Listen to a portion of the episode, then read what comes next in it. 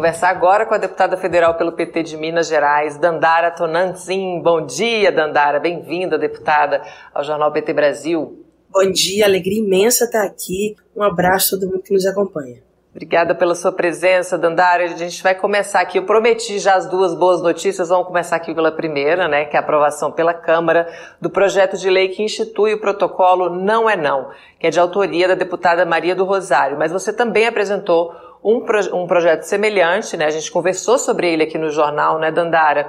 E essas duas Isso matérias mesmo. foram unificadas, né? Apensadas, né? Como diz, como é o, o a expressão né, correta na Câmara. Eu queria que você contasse para a gente o que, que prevê esse texto que foi aprovado na Câmara e os principais pontos dessa matéria.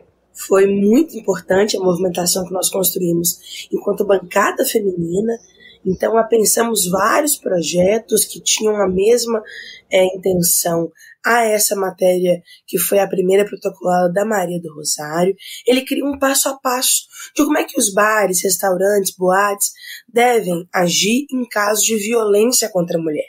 Então, primeiro passo, acolher a vítima. Segundo passo, preservar as provas. Terceiro passo, identificar o suspeito ou o agressor, chamar a polícia. Então, é um passo a passo para orientar como os estabelecimentos têm que lidar em caso de assédio, violência contra a mulher.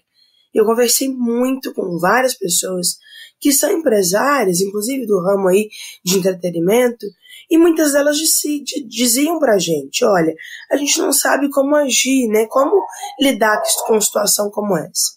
Então a gente propõe esse passo a passo e o restaurante, o bar, que fizer essa formação com a sua equipe, vai ter aí o selo não é não e também vai garantir às mulheres a possibilidade de escolher ambientes mais seguros para ela poder frequentar.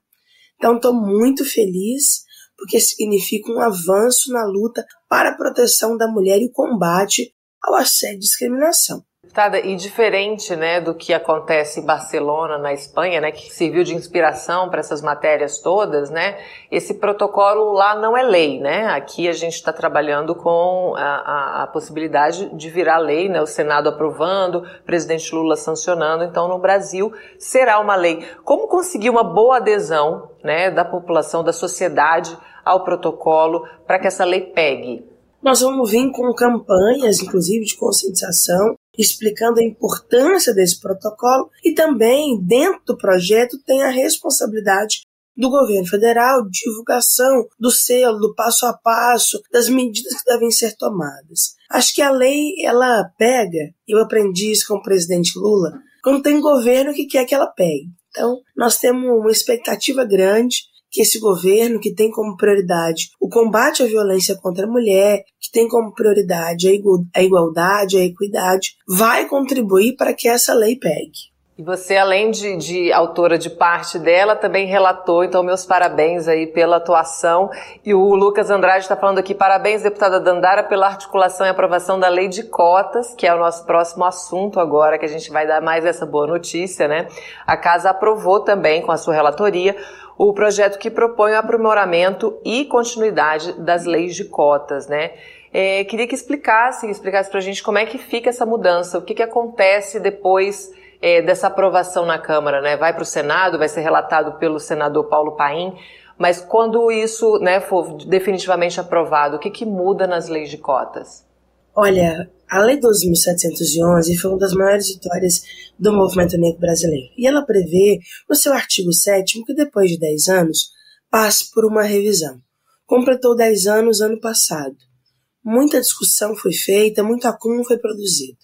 Esse ano, quando nós iniciamos essa legislatura, eu assumi a tarefa incumbida pelo movimento negro de ser a nova relatora desta revisão.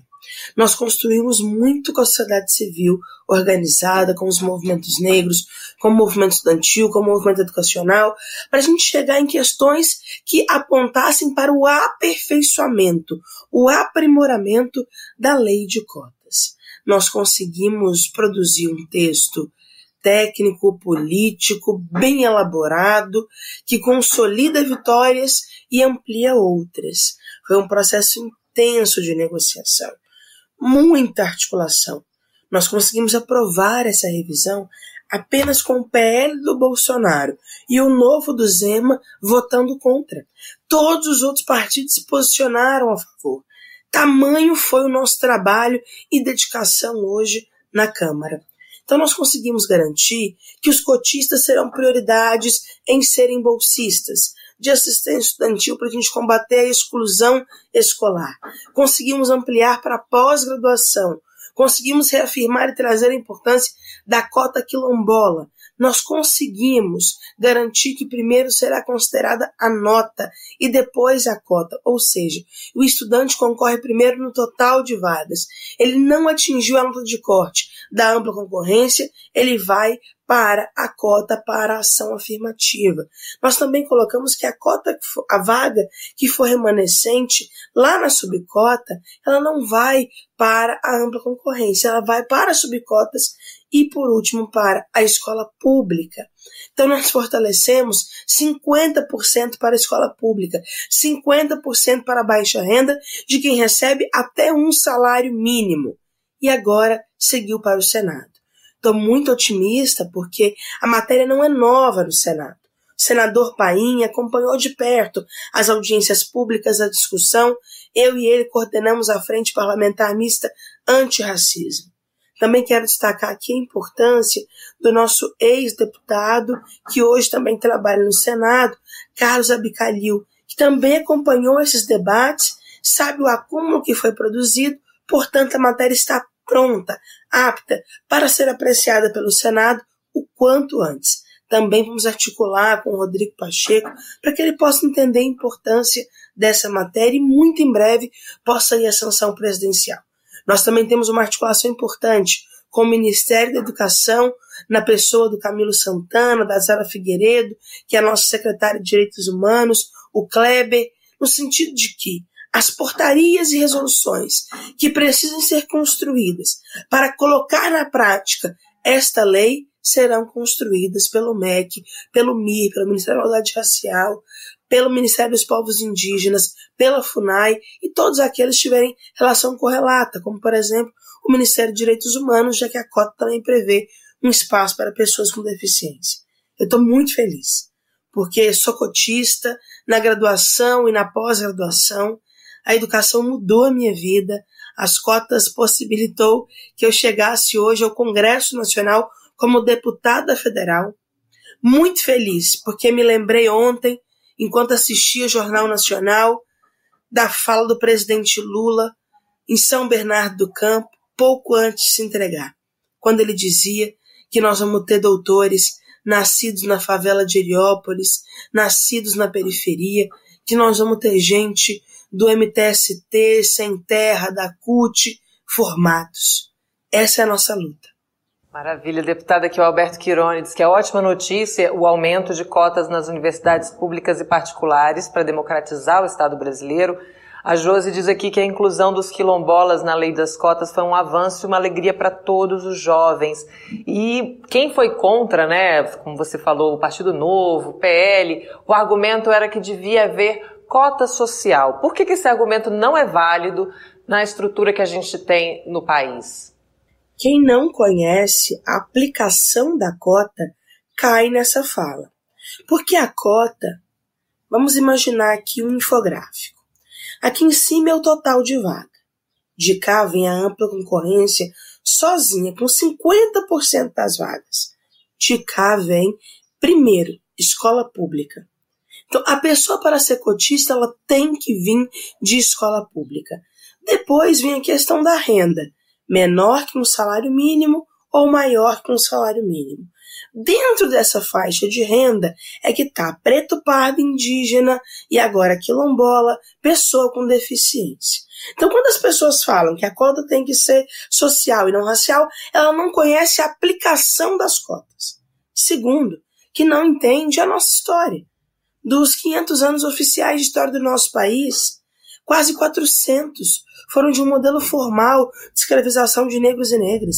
No dia 13 de maio, quando a princesa Isabel assinou a Lei Áurea, ela só aboliu os crimes que os senhores Gingin cometeram contra a humanidade. Pelo contrário, a educação serviu para aprofundar as desigualdades. Até 1908, apenas dois tipos de pessoas não podiam frequentar a escola.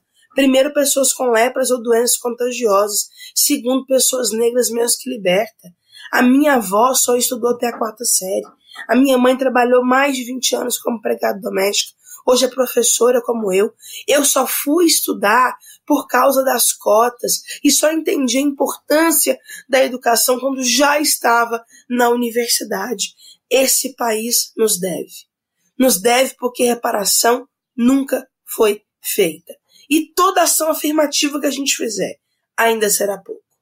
Muito bem, deputada. Tem aqui várias saudações aqui também pelo seu trabalho é, a, o Lucas Andrade, Alberto Quirone, Carlos de Souza Teixeira, parabéns pela movimentação, deputada Dandara, Josi Negreiros também aqui, parabéns pela relatoria do projeto de atualização. Seu discurso foi de excelência, a Josi acompanhou aqui a sessão. É, tem perguntas aqui também sobre o projeto do, do, do protocolo, sobre a, a instalação de filmadoras nos locais. A gente podia só esclarecer esses pontos aqui, que são detalhes, mas que as pessoas também têm, têm interesse em saber se é prevista instalação de filmadoras nos locais. Vai ter essa obrigação para as casas noturnas, Dandara?